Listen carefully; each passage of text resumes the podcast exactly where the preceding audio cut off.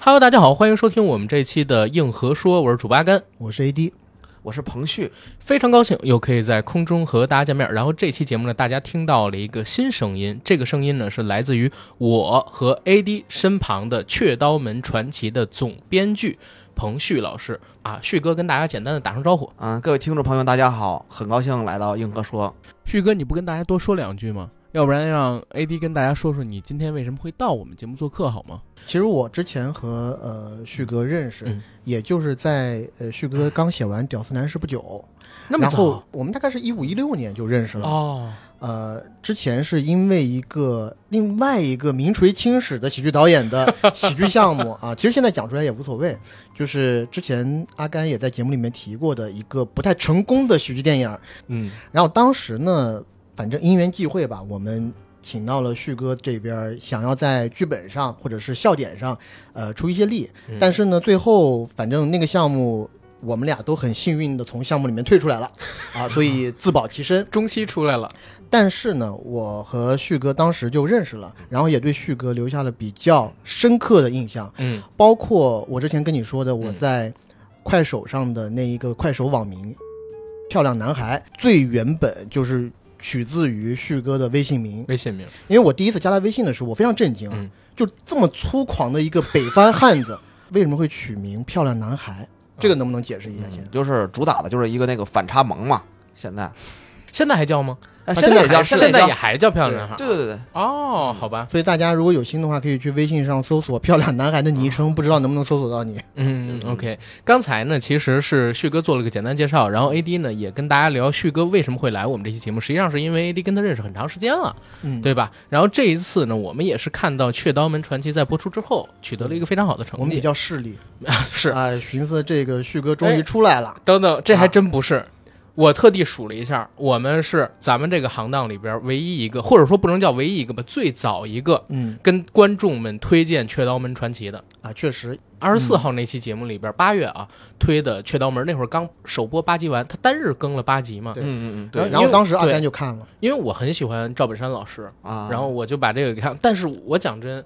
刚开始的时候，我其实觉得前几集没啥意思。对。但是呢，出于对赵本山老师的喜爱，而且现在市面上边就是喜剧类的作品很少，电视剧我就接着往下看。结果没想到，就是大概从第六集到第八集，就是人物还有背景关系全铺完了之后，进那种小单元的故事就越来越好看。包括你看这个豆瓣上面的评分也是刚开始开分，我记得我看的时候应该是七点九，现在是八点一，也是代表就是大家进入这个情景之后，对后面的剧情认可度越来越高嘛。对，对，而且我发现这个剧啊，只要看进去的观众啊，会自己脑补很多东西，对，包括我在弹幕上面看到有一些网友在那说：“哎呀，这个剧简直是神作，它竟然可以预言很多东西，包括里面抗倭的桥段。”他们说：“哎，这不就是在暗指现在小日本在这儿倒污水吗？这就是核污水倒灌的这个隐喻。”对，但是我自己感觉，应该当时在编这段内容的时候，还没有这么强的一个预知能力吧？嗯包括缅北的那个事儿这么关联，麻国北部， 啊对，其实缅北那个当时已经有了，缅北电诈这个国家反诈 APP 已经是火哦了两三年了嘛。明白那会儿也是想替国家宣传宣传反诈嘛，但是今年没想到孤注一掷火了对就更火了对，嗯然后赶上这个这个风口，明白嗯。所以关于这个《雀刀门传奇》啊，我们两个其实是有蛮多问题想跟旭哥一起聊的。但是我们在录制这期节目的时候，虽然《雀刀门传奇》已经取得了一个不错的播出成绩，但我相信很多的听众朋友其实还是没有看过这部戏的。可以简单的给大家介绍一下这部剧讲的是啥。其实它讲的呢，就是一个你也可以说是明朝，也可以说是其他朝代啊，但既然有锦衣卫，我觉得就是明朝了。在明朝发生于东北的一个叫做雀刀门的武林门派内的故事。雀刀门的掌门叫做西门长海，他一直以来致力于抗倭事业，但是因为发现朝廷之中可能有鹰犬和倭寇勾结，所以为了怕自己的这个身份啊被暴露出来，被朝廷追杀，或者说引来比较大的麻烦，就找了自己的。呃孪生哥哥、双胞胎哥哥西门常在，西门常在是个厨子，来假扮自己，一直留在雀刀门中安抚朝廷当中那些鹰犬对他的怀疑，嗯做一个幌子，做一幌让他子。们以为他天天就很安稳的在他们门派里管他们这一亩三分地，嗯，不管世事那种感觉。嗯但实际上他一直在外面行侠仗义、抗倭。而西门常在呢，到了雀刀门之后，见到了几个徒弟，这几个徒弟呢，分别是宋晓峰扮演的赵德柱、程野扮演的郝萌。《乡村爱情》中，王云的扮演者葛珊珊扮演的叶四娘，她也是郝萌的老婆；文松扮演的江玉郎，以及西门长海的女儿西门柔。然后他们这一群人在雀刀门这个小门派里边发生的故事，总之是非常有意思，也非常接地气，特别东北味儿的一个武侠喜剧。或者我说东北味儿也不太对，反而是北方观众可能接受起来会更容易理解。我把它叫做就是比较贴北方语境的这么一个喜剧吧。因为我是在首播的时候就跑到了腾讯视频上面去收看这部戏。我先讲讲我的感受。第一，它是一个很好的电子榨菜，不用我很费心的去看，可以做一个下饭时候的背景音乐替代，就像《康熙来了》这样的作品，在我平时吃饭的时候成为背景音。再有一个点呢，是很难得，因为现在的市面上边喜剧类的作品很少，剧集作品。我我自己好好想了想，除了本山老师一直还在做《乡村爱情》，嗯，然后刘老根儿，可能就是这两年在爱奇艺上有一个片子叫《破事儿精英》，但是那个说实话第二季我就没看，第一季我也觉得比较尴尬。雀刀门传奇》它居然会选择一个武侠喜剧，这就更少了。武侠喜剧好像《龙门镖局》之后，就是呃《武林外传》，它这个的编剧宁财神他新编的一个剧叫《龙门客栈》，是一二一三年的时候出的，之后就好像没有过武侠喜剧了。然后第一个问题，我们先聊一聊，就是网络上边对于《雀刀门传奇》这部剧的评价，在里边我看到有一个特别好玩儿的评区，叫把《雀刀门传奇》可以看作是古装武侠小品喜剧。哎，我觉得这个评价其实对我而言还挺精准的。我不知道旭哥作为总编剧啊，你是怎么理解这个评价，然后认可这个评价吗？嗯，我我我觉得其实这样说也没有太大的毛病，因为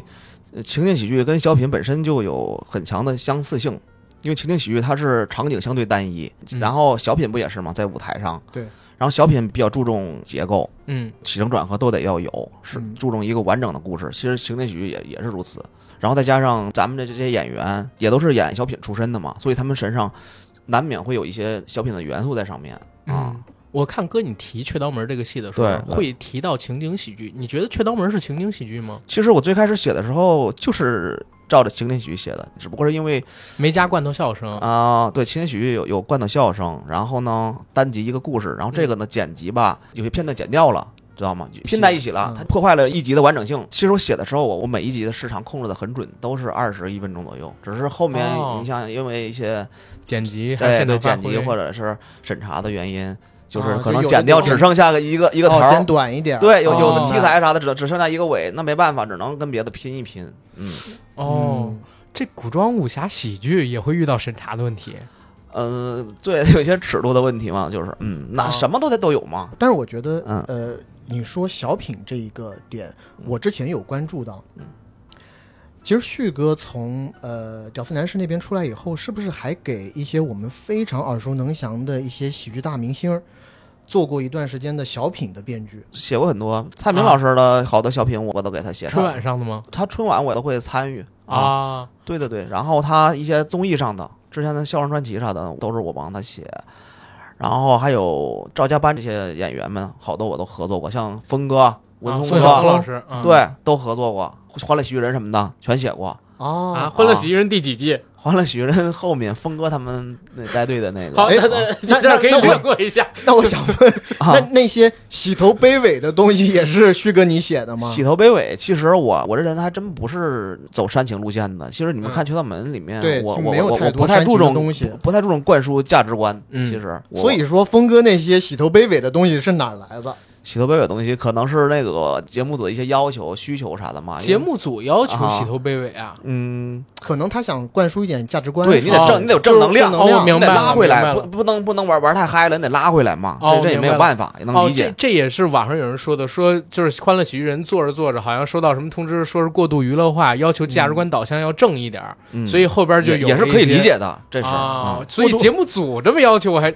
过度娱乐化是不是指那魏翔什么小青什么的就有点过度娱乐化？也没准儿，真没准儿，那种反串类的，他们对可能觉得放的这种东方卫视这种省级一线嗯级别 top，、然后又黄金档播，所以我想问宋晓峰老师，之前那些个什么“此情此景不禁想吟诗一首”那些打油诗，你有没有啊参与？这些我没有参与，这也是峰 哥峰哥天天赋自带的，我一直想有哦他自己来的想参与都参与不啊了。就是他以前可能做二人转演员的时候、嗯就有这个了，然后就一直延续下来。对， By the way 啊，我之前联系旭哥做这期专访的时候，嗯我跟旭哥说，哎，我还挺喜欢雀刀门的。然后旭哥给我来一句，他说：“我知道你之前跟我说你偶像是宋晓哎峰你。给我看这聊天记”录， 对，我说他最喜是欢这画画样，我很喜欢宋晓峰，但是呢，我的偶像是陶喆，我这个得以正视听啊。但是我之前真的去那个呃刘老根儿大舞台北京的嗯去看过一场演出，啊，线下的二人转。最后压轴的就是宋晓峰，你啊很他也难拿得想住象，因为我们已经在电视上看过太多宋晓峰老师类似的演绎了，尤其他那个套路的演绎。但是他在舞台上给你呈现的又是另外一种感觉，就是嗯，更爆笑，就小剧脱场离了那个摄影机以后，嗯它能更放肆一点。脱离播出标准之后对，就放开了巨好玩儿。啊。OK，大刘老根大舞台，我说实话，我现在都没去过，听你这么一说，反而有点想去你了。你可以得去一去趟。去一趟啊，他很有是意思唱为主北京啊还是有演为主？它一个就是呃，大概整场是一个多小时、两个小时的二人转表演吧。嗯，中间大概会换四到五个演员，最后一个演员反正一般都是比较大腕儿的。嗯，我们看的那一场最后压轴的就是这个。呃，宋晓峰是我是说，是唱二人转的以前那些经典的段子为主，还是演为主？演为主，哦，那可以嗯去，那可以回头找机会去一趟。那我们顺着刚才的往后聊啊，刚才我们提到，就是近些年国内的这种纯喜剧的剧集作品就越来越少，很少有人来做，然后古装武侠喜剧就更少了。所以我其实挺想知道《雀刀门传奇》这个古装武侠喜剧的定位是谁定的？这个概念哪来的？是哥你先写的剧本，然后找的人，还是赵老师他们先有的这个概念，然后来找编剧写剧本？然后为什么会做武侠喜剧？嗯嗯，其实最开始缘起就是因为我之前在综艺上认识一个朋友，他跟那个赵老师他们都很熟，打电话找到我，因为他知道我我酷爱情景喜剧嘛，嗯我老研究这东西。嗯然后他说：“哎，有没有可能给赵老师他们做一个情景喜剧呢？有没有好的思路？”我当时在电话里头没有多想，我说：“要不就做个武侠吧。哦，这概念是哥”你这对儿来，的。其实这个特别容易，这个东西甚至某种程度有点草率。当时觉得，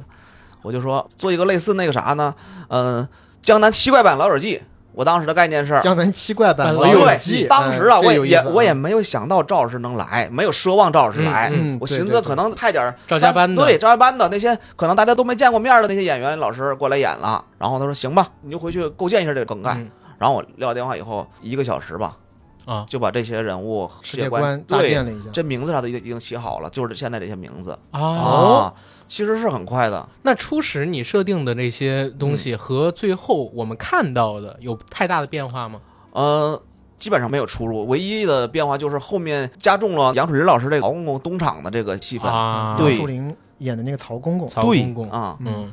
就是要做一些正向价值观的东西。哦，对对对，家国情怀的东西要增加一些，跟传统喜剧还不一样，就是加一条淡淡的主线，就是抗倭对，抗倭。嗯，其他都差不多，嗯，虽然旭哥说的是这个想法缘起这么的草率啊，嗯但有没有一些更深层次的原因？比如说，你之前就有一些很喜欢的武侠喜剧的电影作品或者电视作品，然后你一直想要复刻。包括我好像在你的朋友圈里看到，你最初是想做一个东北武侠版的《复仇者联盟》，对，这个可能得深挖一下你的思想根源了。嗯你要深挖的话，我可能有两个影响。我对金庸老师的这个武侠世界，我是一个超级粉丝，这种武侠情怀是有的。其次就是。因为大家一提到情景喜剧，就《武林外传》已经过去很久了。其实我自己也是很喜欢嗯，但是我我有时候就想，为什么《武林外传》之后就没有新的情景喜剧了吗？还是想挑战一下，可能有这话说起来可能有一点点的大不了，自量力，但是你作为创作者就要勇于勇于挑战前辈，这个是没毛病的。这没毛病，你得有个目标嘛，嗯是不是？那我踢球的向往梅西老师，这是很正常的。嗯我当时就是想也弄一个风格完全不一样的武侠情景喜剧，挑战一下。对，嗯，风格完全不一样，指的是你看他这个风格完全不一样，就很有生活质感的。你看那个大侠呀，大家一提起来，嗯这大侠就是飞来飞来去飞打去打，对，打打杀杀。其实他们也会吃喝有拉一撒啊些，儿你知女道情吗？长，然对后包括也有一些金钱上面的一些嗯困扰。嗯嗯，对，我像这部戏里边一直在强调吃饭跟做饭，嗯对，对，这个就很生活化。嗯对，嗯包括那几个徒弟，其实一直想要呃赚点钱啊，这个嗯钱怎么赚？嗯以前好像在这一部分武侠的小说系统里面，好像很难去对做这些描写。天然有钱，对，这些人好像只要说是大侠，他武功只要一高，这些钱都会找上门。但是对我们在《雀刀门》这个作品里头发现，哎，虽然说西门长海老师或者西门常在老师吧，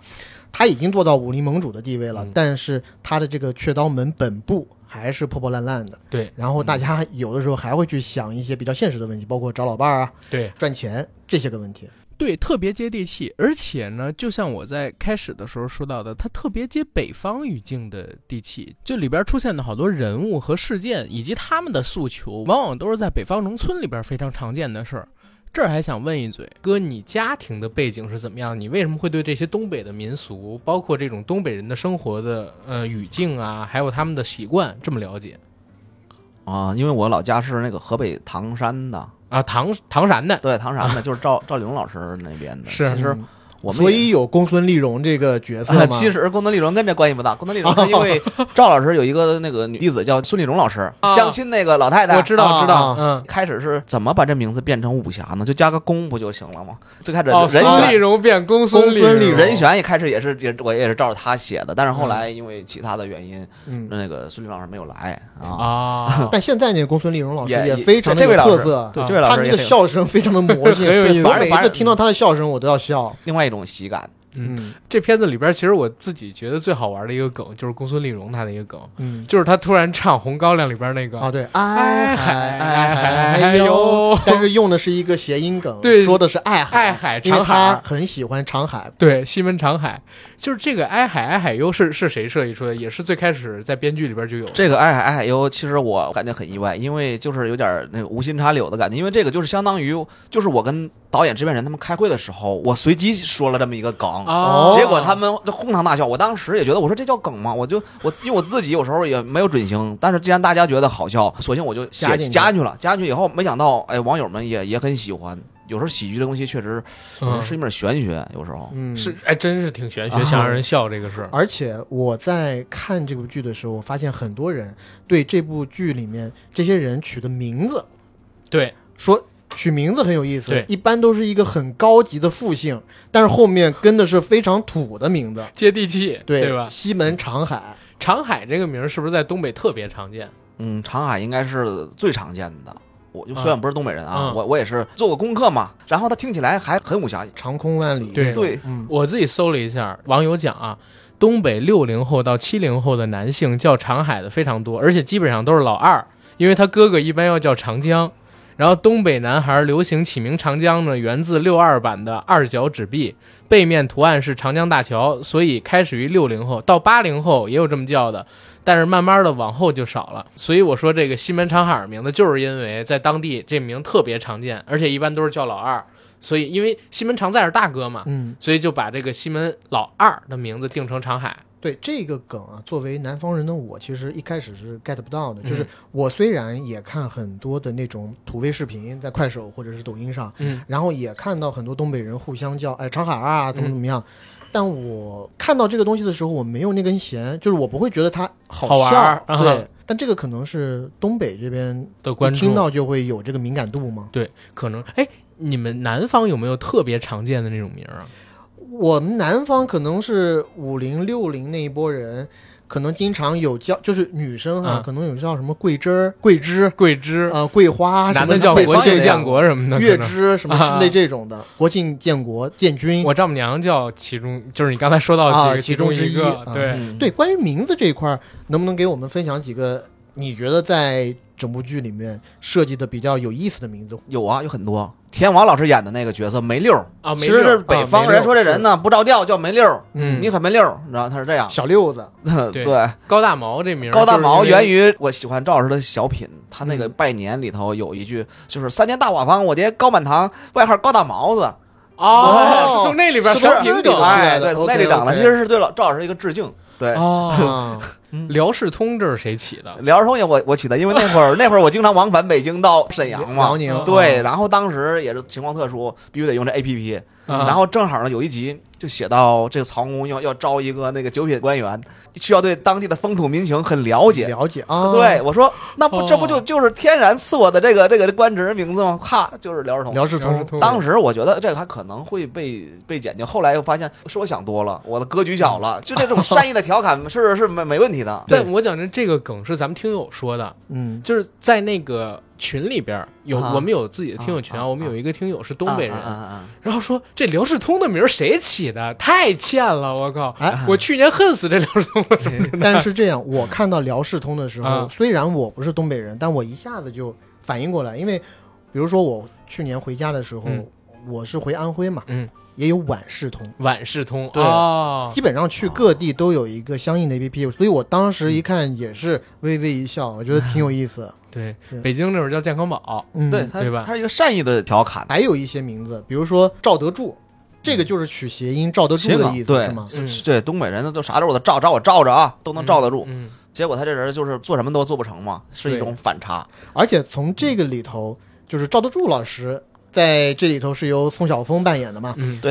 他从头至尾一直很喜欢讲，如果我猜的没有错的话，那就但他猜每错一了次都 猜错。嗯但这个小梗我也觉得挺有意思。那绝绝子这个名字是谁想出来的？绝子是我起的，因为去年最流行绝学子嘛，然后啊我在想得是一个什么样的名字能能够又有网感，又一听像个高手，又符合他的性格，因为这个人物性格的设置嗯是一个做事都很绝，不讲究手段。后来我就想，这不绝绝子还有比这更恰当的吗？就用它了。我我这儿还有一个小问题啊，嗯就是咱们这个戏是听旭哥你刚才说去年写的本儿，对吧？嗯，主要是去年写了多久？最开始这个初始概念那会儿是前年，前年五月份试写了五集剧本，嗯那会儿就丢出去了，以后就就没音儿了。嗯，直到去年二月份过年那会儿才跟我说说这要启动了，我当时有点措手不及，啊，说赶紧写，这回要要要改成四十集了，说哦说是四月就开机，那我当时真的就就年都没过好，开始奋笔疾书。啊，去年四嗯月开机，后来对，后来延迟了，嗯，啊，几月开的？后来六六月多开的，开了七十三天，我看那个花絮里边说，对嗯对对，那四十集其实你也就只有五个月左右的时间准备，嗯其实就大概三四个月左右。在片场也是边拍边写，我、啊我我我我全程跟组，嗯，明白？哎，那我就嗯说回刚才那个话题了。有个问题是我写的里边的，嗯呃，我在刚开始看嗯《雀刀门》的时候，我开始不是觉得没太大意思嘛，但当时啊有一个梗把我给拽住了，啊就是辽赵德柱他家里边人都叫什么的时候，嗯排行老五，然后老大叫赵一、赵二、赵三，然后问，哎，这怎么没有赵赵四夭折了？这个梗那会儿赵四的事儿出了嘛？赵嗯四夭折的梗跟刘晓光离开赵家班这事儿有关系吗？其实关系不大，因为我原来写这剧本的时候，我就写到了赵一、赵二、赵三，然后你爹旁次就写到这儿就就打住了，就是嗯一个、哎，让观众自己去去脑补去。嗯然后峰哥他们呐，这师兄弟儿们嘛关系好，因为二人转演员在台上经常互相调侃，哦这是他们的文化，就是一个往后现挂，对啊现所以挂那会儿还没有就是后边的事儿。往是是都现挂，对，啊，明白了嗯啊，嗯然后我刚刚翻看这个演员表，又看了这些角色的名字，我才意识过来，原来田娃老师饰演的这个梅六，嗯，他也是有一个非常高级的复姓，轩辕，轩辕梅梅六六嗯，对的，轩辕梅六，他是高大毛的小舅子，啊，高大毛的媳妇儿叫轩辕金凤， 对，哦，金对凤也是一特土一 名儿，但我说实话，我开始看《轩辕金凤》的时候，我还没认出来他那演员是嗯那个王小蒙，哎，我完全没认出来。后来才就是经过网友们的提醒，我才知道原来是他。 高大毛的老婆是全剧里头我嗯最喜欢的女演员，我觉得她特漂亮，对，啊比小柔的漂亮。闲是着担当。嗯小柔，小柔其实她那个演员，我后来查了一下，她都四十多了哦，这我还没查啊，这过 你都不知 啊，道？没不敢问，没法 问，不啊礼好吧貌嘛。哎嗯，所以文松扮演的这个角色江玉郎，嗯，他是和《小鱼儿与花无缺》里面那个江玉郎是有对应的吗？其实是一种致敬，他那个是江水的江嘛，嗯因为长得漂亮嘛，嗯然后这里面文松老师就是里面的这个颜值天花板，必须得给他整一个最帅的最帅的名字是，但是得反过来，因为江玉郎在《绝代双骄》里头是一个反面角色，啊！对对对，嗯对，所以这里边儿其实就是在编名的时候，一方面得让它接地气，另外一方面呢，想有网感的，然后能嫁接的，但是他们本身可能得有一个自己以前印象比较深的武林当中有名儿的人物，然后把这俩名嫁接一下，嗯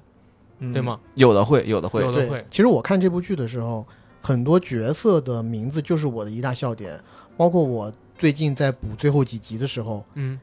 我们都知道有个南派三叔，但在这里头有一个北派三婶儿，儿，悲派是悲剧的悲，哦，悲剧哦，我一直听成北派三婶儿，那就是完全对应南派 三婶儿。 其实这是一种对对对，写的时候其实文本是北，但是可能涉及到一些版权问题吧，然后就变成了悲，对对对啊对，悲派嗯，但是也有也有一种一种新的效果啊，对对，挺好玩的。就是我当时听到这个名儿，第一想到的就是南派三叔，嗯，然后再有一个点是啥呢？就是这个人啊，其实就是我们现在这些所谓的自媒体加网络写手，而且还是那种特别无良的营销号自媒体。当时在编的时候，就是为了印这些人，是吗？啊，其实还有一些那些访谈节目的那那些比较有风格的主持人嘛， 伊丽静老师，啊对对吧哦，对易立这竞个老师，因为哦这他个那大家种自己去品，咄咄逼人的那种劲儿咄咄逼人尖锐啊反正我猜我的心里他是对应伊丽静老师的我看这个旭哥在点头啊，没有啊得 罪人的事儿，没有我没有我没有是绝对不会口头承认啊，的。你刚刚瞎了啊，绝对不会口头承认的啊！不不，我错了啊！这个这对。然后我看呃，这部戏在拍摄的时候有好多的花絮被记录下来，然后在剧播出的时候不是释放出来了吗？嗯，然后我其实看到在片场，本山老师他其实担任的工作好多啊。一方面他是这部戏里边的演员，但是我看花絮他好像又像是表演指导。然后甚至呢，我还看到他有掌机的戏份儿。他在片场到底是怎么样的一个工作状态啊？是什么样的职务啊？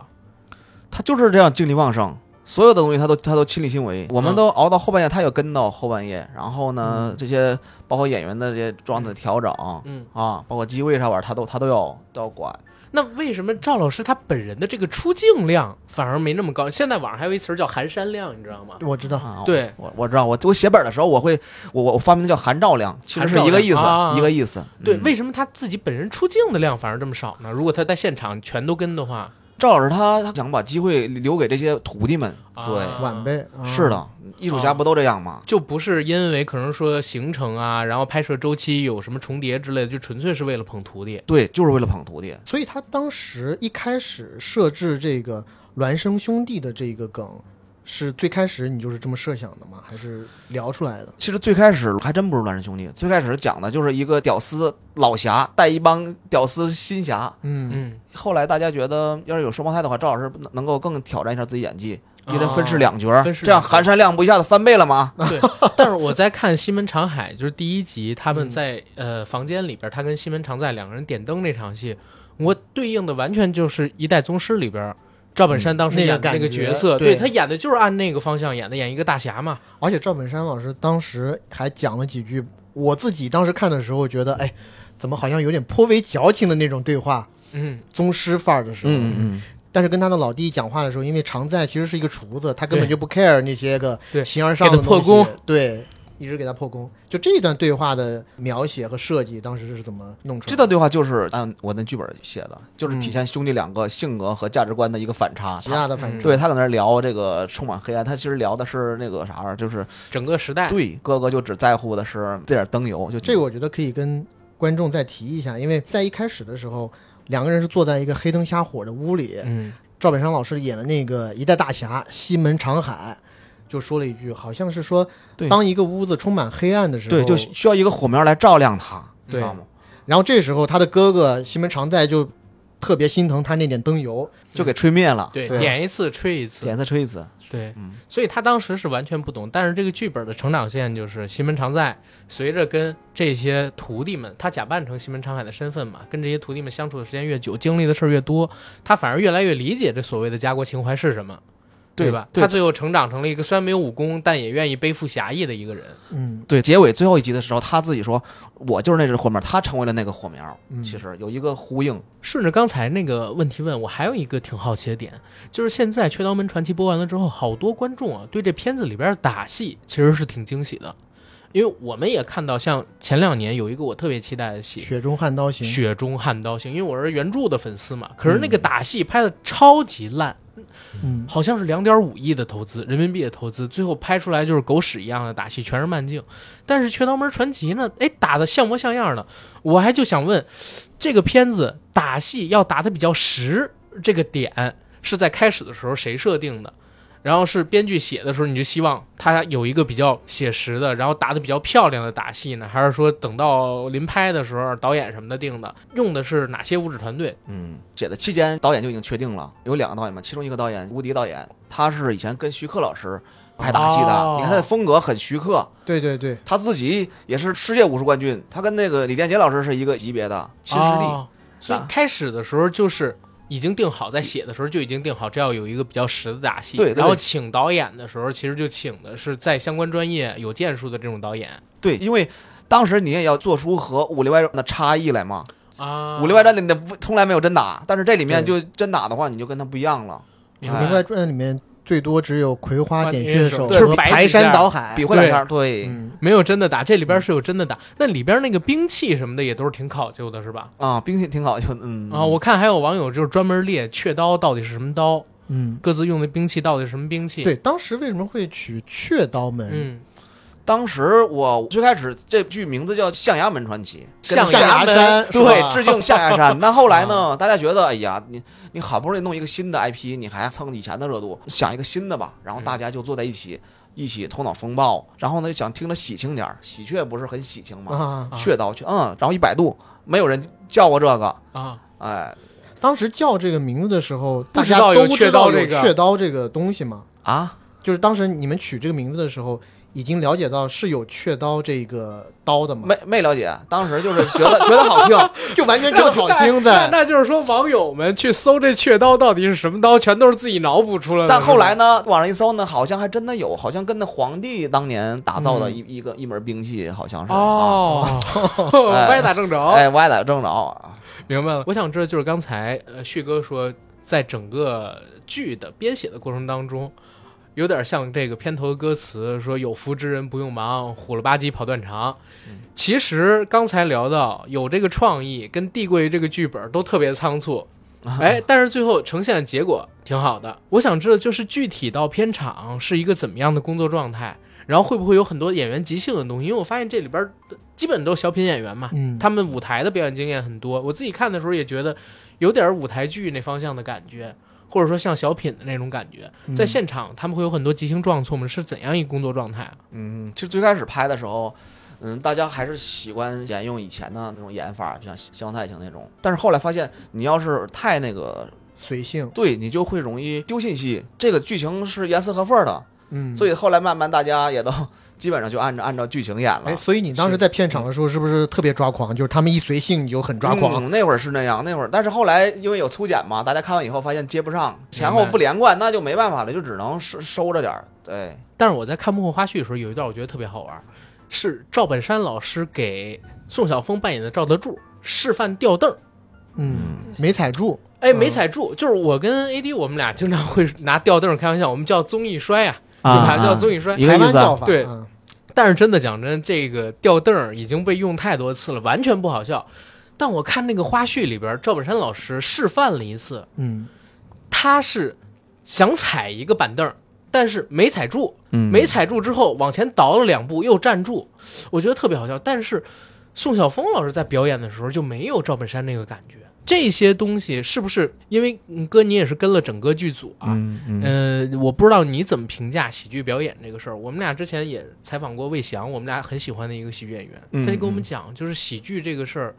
很靠天赋，而且特别的难，稍微差一点点寸劲儿就没有这感觉。嗯我想知道，就是你怎么理解赵本山老师他这个喜剧表演的水平，然后他在现场演戏的时候是什么样的？我特想知道其实我第一次看到赵老师演的时候，我整个人也傻了，我就感觉哪场戏啊？其实还不是赵老师自己演，他是给那个嗯高大毛，就是嗯小宝老师演高大毛示范，他那眼神一出，我当时整个嗯人就愣在那儿了。我以前觉得天才嘛，用天才来形容赵老师，嗯后来我说这这就这就是神，感觉他每一个毛孔都会演戏。他主要是演哪一场戏的时候呢？就你当时看的时候，那场戏就是小宝有有集顾打手打那个西门长海，赵老师就示范的这个，我当时一看那小眼神儿，你能不能把这个人给我教训一下？就演了这一下子。当时我就震惊了，我觉得我天哪，嗯太到位了！然后小宝老师就模仿赵老师嗯就模的仿，演就法模仿。其实小宝也是天才，但是跟其他天才的区别就是赵老师在另外一个层级上面。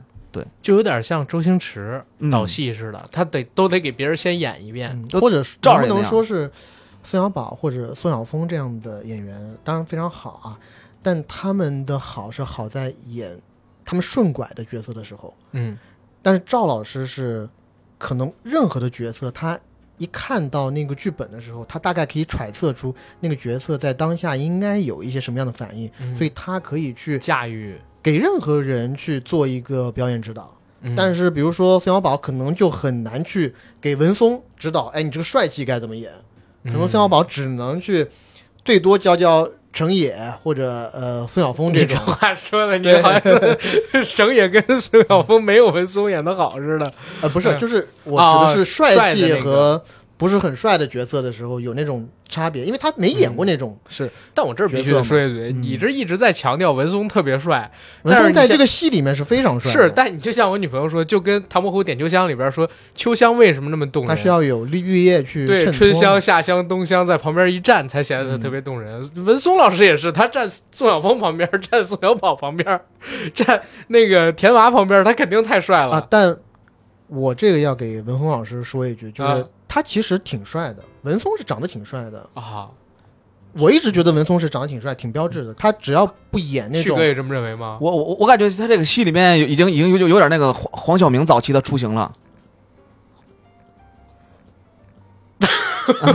这个我俩没没法接吧？我靠，文松嗯对黄晓明这个雏形，我可能觉得有点太过。但是文松老师一定是属于长得算比较好的演员，他只不过是一直以来的戏路，啊一直是那种娘娘腔啊，像刺激，对刺激那种戏路，对，让大家有对他一个既定印象。但我觉得这部戏里面就把很多人对他的既定印象给打翻了。嗯，他其实是这部戏的戏眼儿，就有好多比较大的情节的转折是从他身上出来的，而且他也是在这个戏里边最像大侠的、最正的一个。可是我自己在这戏看完了之后，我最喜欢其实是赵德柱，嗯，我觉得笑点其实大部分都集中在赵德柱身上。对应一下的话，他可能就是《乡村爱情》里边谢广坤的那个角色，没事儿找事儿型，嗯，对吧？捕风捉影，然后看见呃可能文松扮演的这江玉郎跟小柔他们俩在一起，脑子里边就脑补点什么，还要替以跳崖相威胁。然后我我最逗的那一场戏是，文松扮演的江玉郎刚进了雀刀门，然后赵德柱不想让他待在雀刀门，想把他给拐走，拐走之后，哎，特别远，可没想到当天江玉郎比他早回来。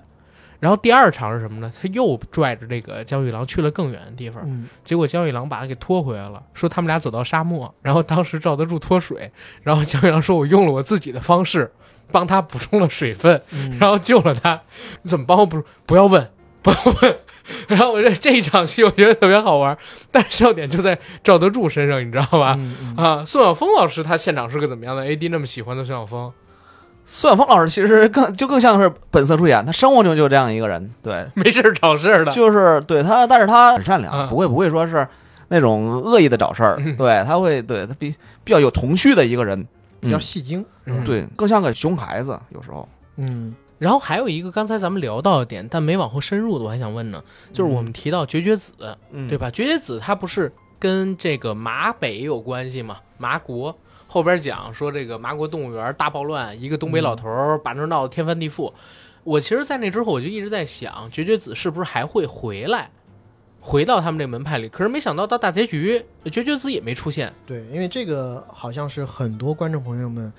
呃，共同的疑问，大家都对绝绝子呃角色还挺有好感的。他在戏里面应该是武功第二高的人，就仅次于西门长海之后吧。雀刀门里边吧，我觉得他应该打得过公孙丽蓉，虽然他对公孙丽蓉一见倾心，我觉得他都是让着他的。没有没有，公孙丽蓉设定你还记得吗？说啊嗯西门长海打不过公公孙孙丽丽蓉，我觉对，得那也是西门长海让着他 的。是吗？操，好吧。为什么他后边就没有出现呢？嗯，对是是说实话还是说一些那肯定是跟我们这儿说实话外交辞令啊？说实话说呗实话吧，外交辞令也说一下，先说外交辞令。呃，外交辞令就是说那个后面有更深的安排，嗯可能会在第二季当中是是出现是啊对也很重要的角色，哎，重新返场。那真实情况呢？就是广坤老师那个档期调不上 了啊，就客没有串办几法场。， 没有办法，只能给他紧急写走。啊，当时是不是也在拍《乡村爱情》啊？我忘了是什么戏了，反正广坤老师他的档期比较紧，没办法了，只能写走了。啊，写走了， 然后 啊的下一步可能就是从麻国回来。对对，啊麻烦所以回来才设计了这么一个被骗去麻国北部的这么一个梗。对对对对对，当时他在戏里面其实嗯是设计了一个呃人贩子从监狱里头出来以后，对决定要报复雀刀门这一一个门派。然后当时呢，西门长海不在，嗯只有绝绝子这个代理掌门，嗯所以他就想要把绝绝子给骗走。骗到哪儿呢？就骗到一个叫麻国北部的地方。嗯，嗯，麻国北部其实就是我们可能对应一下就是缅北什么的，对对吧？但是告诉他的说辞是说，哎，这里有一个免费的旅 行团、云游团，因为当时绝绝子因为情商啊，嗯每天其实是在看徐霞客的这个《徐霞客游记》去嗯，解闷儿的，是所以当这个人贩子看到这一切的时候，就心生一计，用这个免费旅行团把他骗走了。对，可没想到搬起石头砸自己的脚，学老美。对，但是绝绝子之前的那集设定，我觉得也蛮好玩儿，就是曹公公为了分化中原武林，嗯然后大派葵花宝典，嗯，然后这个绝绝子的徒弟之前被他逐出师门嘛，然后练了葵花宝典，到了雀刀门儿来找绝绝子报仇，而且呢是不直接杀他，慢慢拖死滚刀肉，三天打他一次，三天打他一次。然后绝绝子呢自己也练这个葵花宝典，或者说装练葵花宝典吧。然后最后吓走的这个徒弟，这个设计概念是怎么来的？这概念就是因为流行内卷文化嘛，是不是？嗯嗯所以说这快报点其实被迫你陷入到内卷当中，啊，别人都练了，我必须对，得就练跟那。孩子报那个家教班似的，你不练，你对手就得变强。这是对应的内卷是嗯，吗它？是一个哦内内卷嘛，然哇后这个我都没利益想到非常高深。这其这实个我也哎说实话想我没到想到，我当时看了以后，就以为只是旭哥比较喜欢《葵花宝典》， 并没有，并没有这这方面的特殊爱好，就是、嗯并没有这方面特殊爱好。 啊 OK，那前边那个开盲盒的设定又是哪儿来的呢？就是有一集说是少林派，好像是为了修缮自己的这个寺庙，嗯，所以筹措资金，然哦对后给了很多盲盒，每个盲盒里面有各种各样的武功秘籍。武功秘籍。运气不好的抽到可能就是太祖长拳，运气好的可能就是易筋经。对嗯嗯，然后这个设这个设定就是因为去年，比如说有盲盒热什么的嘛，对，这就是让让观众产生更更多的共鸣，对，嗯有有更多的网感，网感是的，是的，啊，OK，那就比如说啊，我我记得这个片子里边，除了像刚才说的开盲盒，除了嗯刚才说的这个马北，嗯，还有看《夜光秘籍》这个故事，嗯对吧？就这些梗，实际上它是借古说今，把现实生活中发生的事情，然后化成梗，放到这个古装的题材里边去，然后让观众产生一种映射嘛。但开始设计的时候，会有担心观众不接受这种混搭吗？其实混搭这个东西，你想，就像六老师之前说，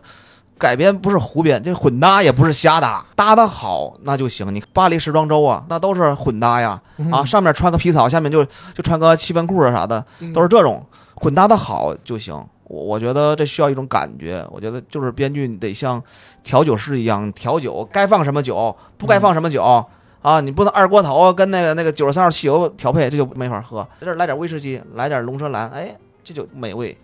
是不啊是？嗯嗯，有道理？那有想过就是去讽刺什么吗？在写这些东西的时候，高级喜剧就是讽刺啊，从古至今好多文艺作品都是讽刺。比方说，你看刀郎老师的《罗刹海市》，他那个原来不就是蒲松龄老师的《罗刹海市》吗？嗯 他讲的就是就是一个叫马季的人来到了罗刹国，看到了那边人都都以丑为美，你长得越丑，你做的官儿就越大。嗯当时的社会现状就是用这种方式去去讽刺一下，其实相通的。我这人也是喜欢抨击这些不符合我们社会主义核心价值观的这些现象。对，嗯所以我在整部戏四十集当中，我最喜欢的大概有两三集，其实都围绕着当时在江湖上的一档大的节目产生。那档大的节目叫《大侠请就位》，啊然后是由这个节目节目组主动找上门儿，找雀刀门的三个徒弟，想要把他们打造成明星。嗯，然后明星大侠，对，然后后面一集就紧接着这三个人都成明星了，嗯然后三个人都取了艺名，对然后还沾染上了一堆恶习，包括一嘴金片子。我当时看这个戏的 时孙候，晓觉峰得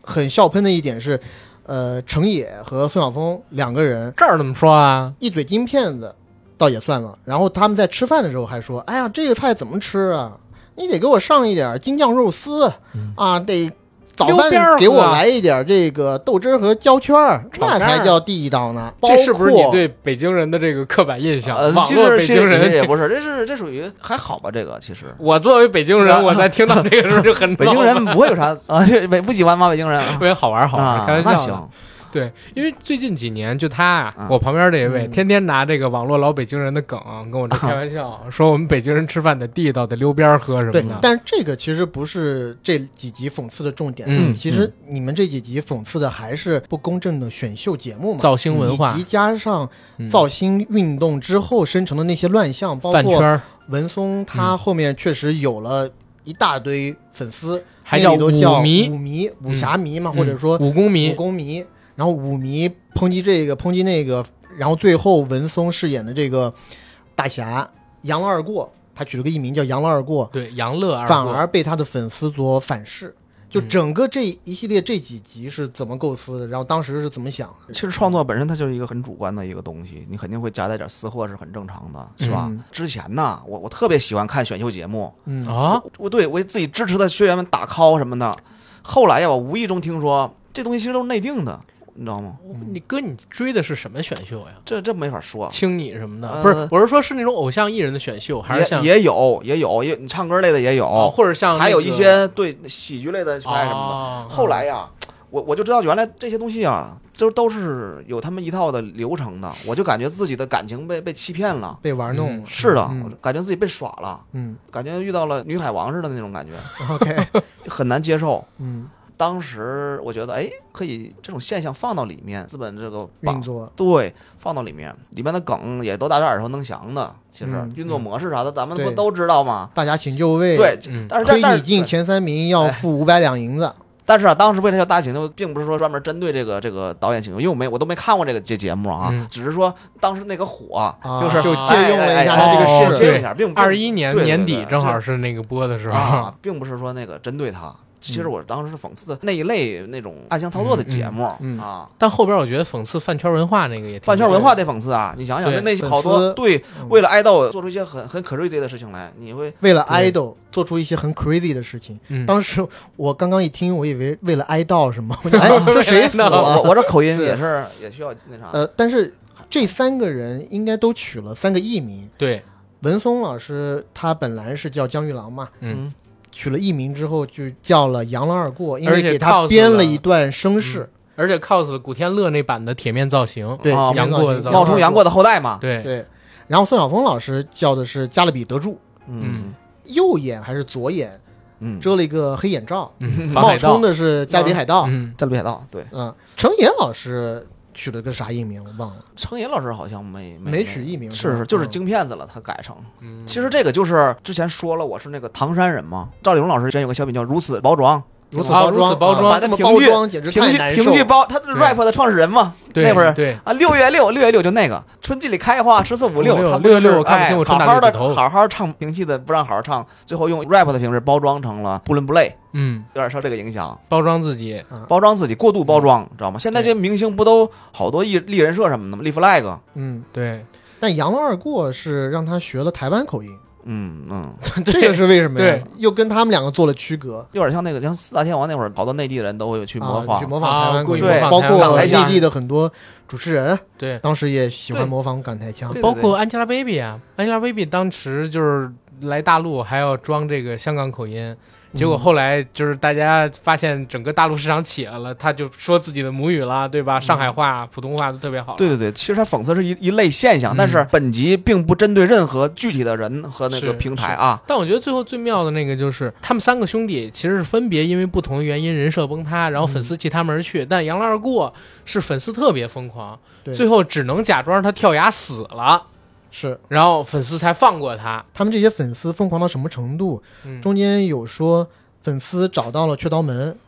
西门常在作为杨老二过的师傅，就跟粉丝说：“哎呀，你们这么喜欢杨老二过，你们得爱护他，对咱们不能出去说一些对他不利的话。嗯，但这时候粉丝疯狂到直接对着雀刀门掌门说：“你算什么东西？你凭什么做他的师傅？我们要求你不能做他的师傅了，让杨老二过把你给逐出师门。”我们杨老二过是自学成才，天赋异一禀。是嗯这段你知道吗？正好在上个月，啊这个《帝国之战》，我不知道哥你有没有看啊？就是 TFBOYS 十周年演唱会，啊，然后那个 TFBOYS 的粉丝举着演唱会现场，他们三个歌手都发了微博说不允许带灯牌儿。嗯，结果你打开他们的评论，你去看置顶第一的都是他们粉丝喊好，送你红海，送你绿海，送你蓝海，就是他们一定要举灯牌去，主子劝都不行，粉丝自己做决定，而且进去之后还有人录像啊。在这个演唱会开始之前，所有的粉丝，不管是易烊千玺的还是王源的，集体去骂那个时代峰峻的老板李飞，嗯，把骂他们时代带风出景来倒的闭这几个对人对嗯就有点像刚才哥你写的这个东西。对，就当时是因为看到了市面上面也有类似的事儿，嗯还是说就是进行了一定的加工跟艺术想象，可是没想到这现实生活比你创造的还要魔幻。其实这几年像这种现象一直一直频发，就是啊挺多的对，嗯好多爱豆被自己的粉丝给坑，被玩死对，对包括这个戏里面也是说，最后文松跑过来跟西门常在说：“师傅，你得救救我，我们粉丝要把我坑死，他们觉得我得当皇帝，然后还自立为王，还给他做了黄袍马褂，说这是诛九族的死罪，必须得想个招金蝉脱壳。你这是不是说的是某站的粉丝？啊我不知道某这个站，大家大家自己去去品吧。我这个我想的是当年攻击紫光阁，说紫光阁是饭馆，然 后卖啊地沟油的也那有帮人，好多。对，当时这个自立为王这个梗你是怎么想的？当时想的就是怎样怎么夸被张自己的粉丝给坑死，而在那个年代，只有这样才能把他坑死，啊，是不？是？其实我说实话，以现在的这些很多疯狂的这些粉丝，其实是做得出来这样事情的，你知道吗？嗯。他们已经失去理智了嘛？然后中间还有一集我自己特别喜欢的，嗯就是刚刚其实阿甘也有提到了，就是高大毛扮演的这个不学无术的嗯，天池拜掌门天，池派的掌门，他为了去报复雀刀门的掌门人，所以他让他的小舅子出去找杀手。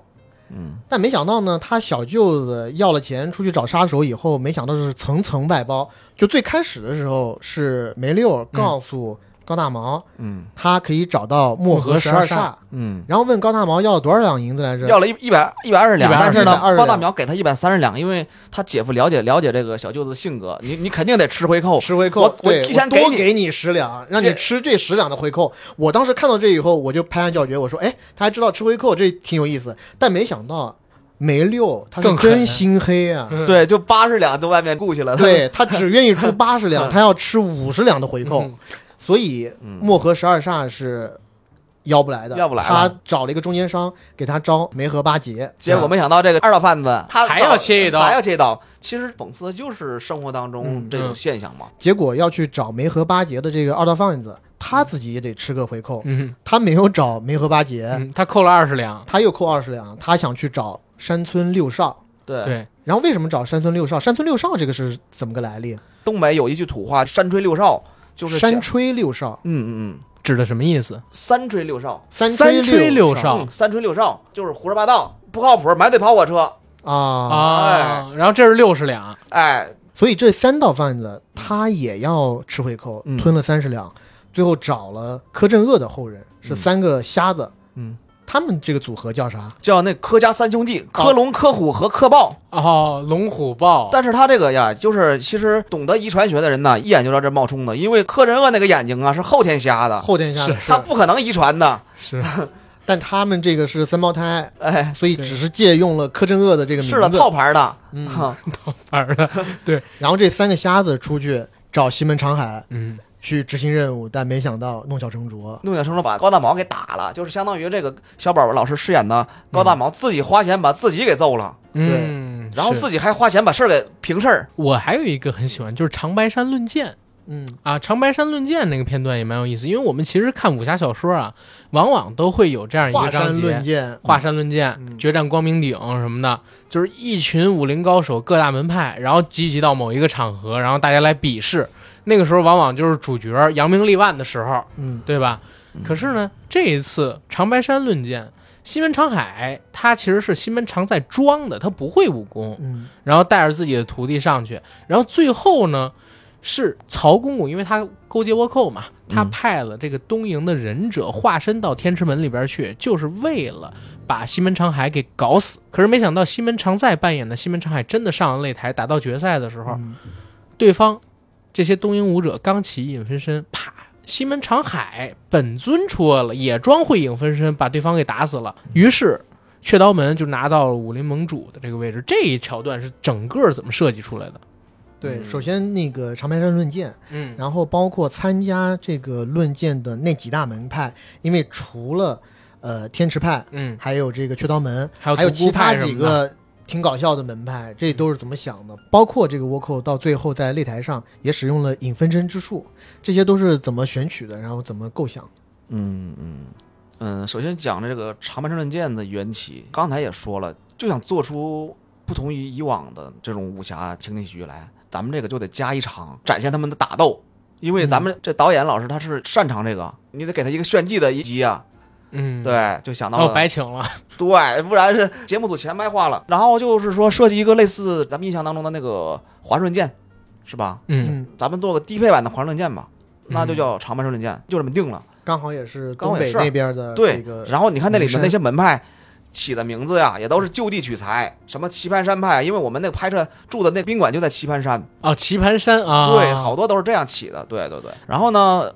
因为他这是兄弟俩嘛，西门长海和常在，因为常在呀就是不会武功，不会武功，这长海已经好多集没有出现了，必须得给他一个出现的契机。嗯那怎么能出现呢？就用这个长白山论剑让他上场打一嗯打，可是他一上场不就穿帮了吗？那怎么么办呢？然后就想了一个，哎，如果是一个日本忍者上台，他使用分身术，然后这边也假如用分身术，以彼之道还施彼身的话，这不就哎合理了吗？嗯对，啊就是当时就这么想的，其实一个小时都不到就完成了啊。那有一个问题啊，我刚才其实听哥你讲了好多，就是怎么设计这些段子的故事，我啊我还真的挺想问，就你是平时怎么写故事的？因为我是这样，我平时要写东西的话，我一般会先写一大纲，好啊，就是大纲里边是有什么， 好，这这他还给你相给予声肯说定相声的对嗯我我一般会先写一大纲，就是这大纲里边先把人物的名字先写上，嗯然后我会在人物的名字上边呢写一些具体点儿的人物的设定，嗯，他会什么有什么，嗯，然后呢，在这个人物写完了之后，我会写几个这个剧里边要有的概念，嗯嗯要有的内容，具体的几个点，然后这几个点写完了之后呢。我差不多这个大纲就先出来了，这是最初始的概念的那个大嗯纲，然后再顺着我写的这几个人物跟这几个点发散的往外去包故事。嗯你是怎么写的？是像这样吗？还是有其他的方法？其实咱俩有有点类似，我会先也是先想出几个点来，嗯，对先想点，然后再围绕这几个点补故事。嗯转折点，对，一二三四五六七，比方说会想十几个点，可能几个字关键字，啪啪啪啪从头到尾列出来，逐一去扩展。嗯先想整个的脉络。刚才咱们说那个故人打自己，嗯，开始就想到这个字儿，小宝故故人打了自自己，，但是怎么打了自己呢？你再给他开始展开，哎，层层吃回扣，啊最后找来看不见的人儿，看不见的这帮人怎么能够把小宝当成长海打呢？你在设计是这样的，哦，我明白。嗯，那比如说像这种喜剧的梗，你怎么写呢？喜剧的梗，对我尝试过写喜剧的东西，真写不出来。我对天发誓，真写不出来。我不知道 AD 有没有过这种感觉，因为你也写过东西啊，你脑子里边想，哎，这个概念真好，最后写出一定特好玩儿。嗯，等你写完了之后，你 自己一看就知就知道这玩意儿绝对不好笑。啊就是不一定，我写的东西有可能还是会好笑的。你这话说的，啊但是就是说我写的这个东西，最后你按照这句话说出来，就不好笑了，嗯，对吧？它停留在想的那个阶段，也就是说文本和实际的呈现，它其实是有距离的。有距离的。但是像这种情武侠情景喜剧的编写，嗯它其实要在写的时候就把笑点给你写出对，来。就是那些是怎梗么的铺陈，对怎么然后出来的创意，这个东西是真的是有如神助吗？包括之前跟旭哥聊，他有好多点子，就是很快，就是一个小时怎么样就把它写出来了。嗯就我随便举几个吧，就比如说我自己觉得很蛮搞笑的点，首先就是我回到那一集他们被粉丝反噬、嗯或者说人设崩塌，嗯，之前应该是苏晓峰演的这个赵德柱，嗯他在自己的门派里面跟叶四娘还是谁说，他之前有一次帮师傅吸师傅脚上的蛇毒，因为师傅被蛇咬了，嗯但结果可能被门口的小报记者听到了，小报就把它写成了加勒比得住吸毒，嗯就像这种梗，包括像那个郝萌，因为他和叶四娘一直没有孩子嘛，但他反而去给男科医院代言，这个是本来就写到剧本里的吗？还是现场他们编的现挂？这个就是写在剧本里的哎呦。包括你你说两个全是，啊，嗯你你这么一说，那你不就是所有笑点都是你写的啊？并不这部剧呃的你你成你功你有不是百分之九十九的，那不是，因为你问你问功到劳你你问到这两个，其实这我甚至可以打开剧本让你看一眼。啊？那我再问你几个，嗯因为我一边看我也记了很多的这个我自己感觉有意思的点啊嗯。我忘了是郝萌还是赵德树，嗯，他跟别人飞鸽传书，然后叶四娘问他你写的啥呀？他说我在飞鸽传书上写了俩字儿在吗？就那一小段我也觉得有意思，这个是你想的吗？嗯，这这也是我这也是你想的。OK，我再 问你一个啊，我再问你一个巧啊了是不是？这太巧了啊！应该是绝绝子跟范神医说，天下名医我都认识，唯独你范神医，不知你医术如何。就是他瞧不起范神医嘛。嗯，嗯结果范神医在这儿正襟危坐，跟他说：“好大的口气啊！”然后绝绝子跟他说：“习武之人，我习惯了直来直去。嗯”没想到范神医直接跟他说：“啊，不是，我是说你嘴里是不是吃大蒜了这是两位老师即兴发挥？”啊，。这是即我兴，刚终说于这有个一梗有个一点儿即兴我刚说这个梗有一点儿老老，哎，但是我嗯自己感觉这个梗还挺有意思。那这么听下来啊，很多梗其实都是在剧本上就已经原声写了的。嗯，所以要想出这么多梗，我们自然而然的想象应该是挺困难的一件事儿。但是好像听你的描述，很多梗都是自然而然生成的。这个你是有一个什么样的方法吗？能不能介绍一下？其实主要是实战。我以前是做那个屌丝男士的，那时候是其实是有个很残酷的一个机制，就是比稿的机制。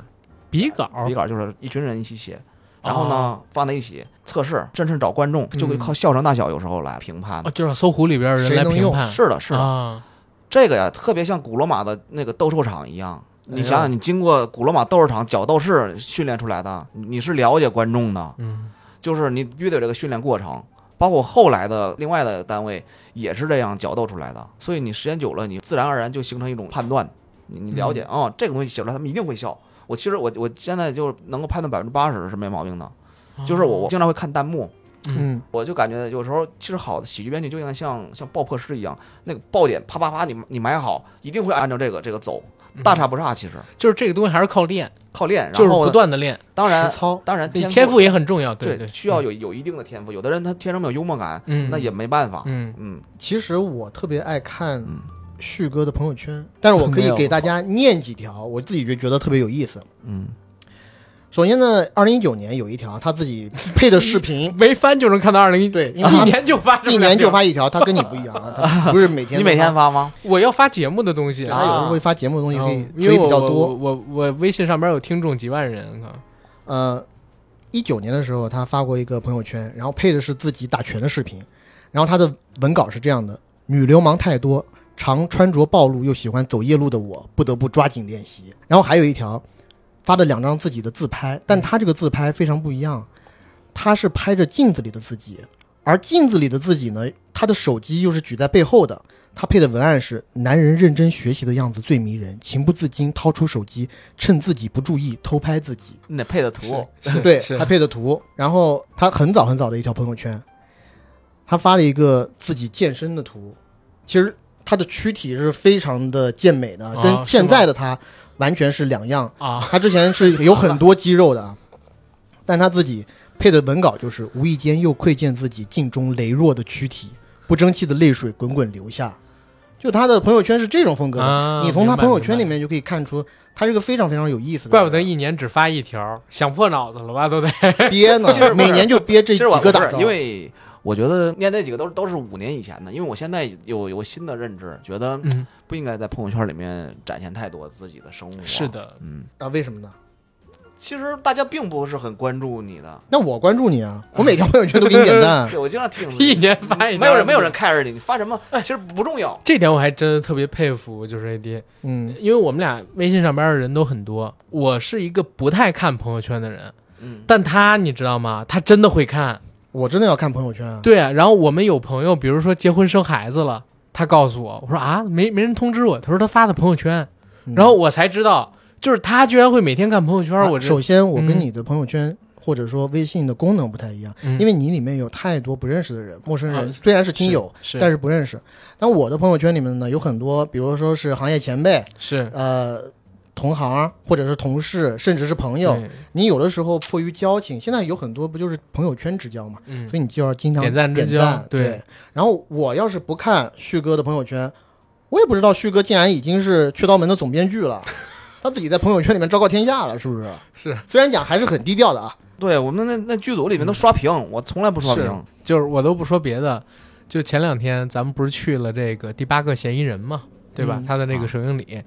然后电影刚放完，我们我朋友圈里边就有一个演员啊，刷了八百条。里边又有什么尔冬升，然后针对于他们这个片子给他宣传，又有这个片子，然后，哎，这收是获这现个场电好评影。的演员吗？是这个电影里边都难解。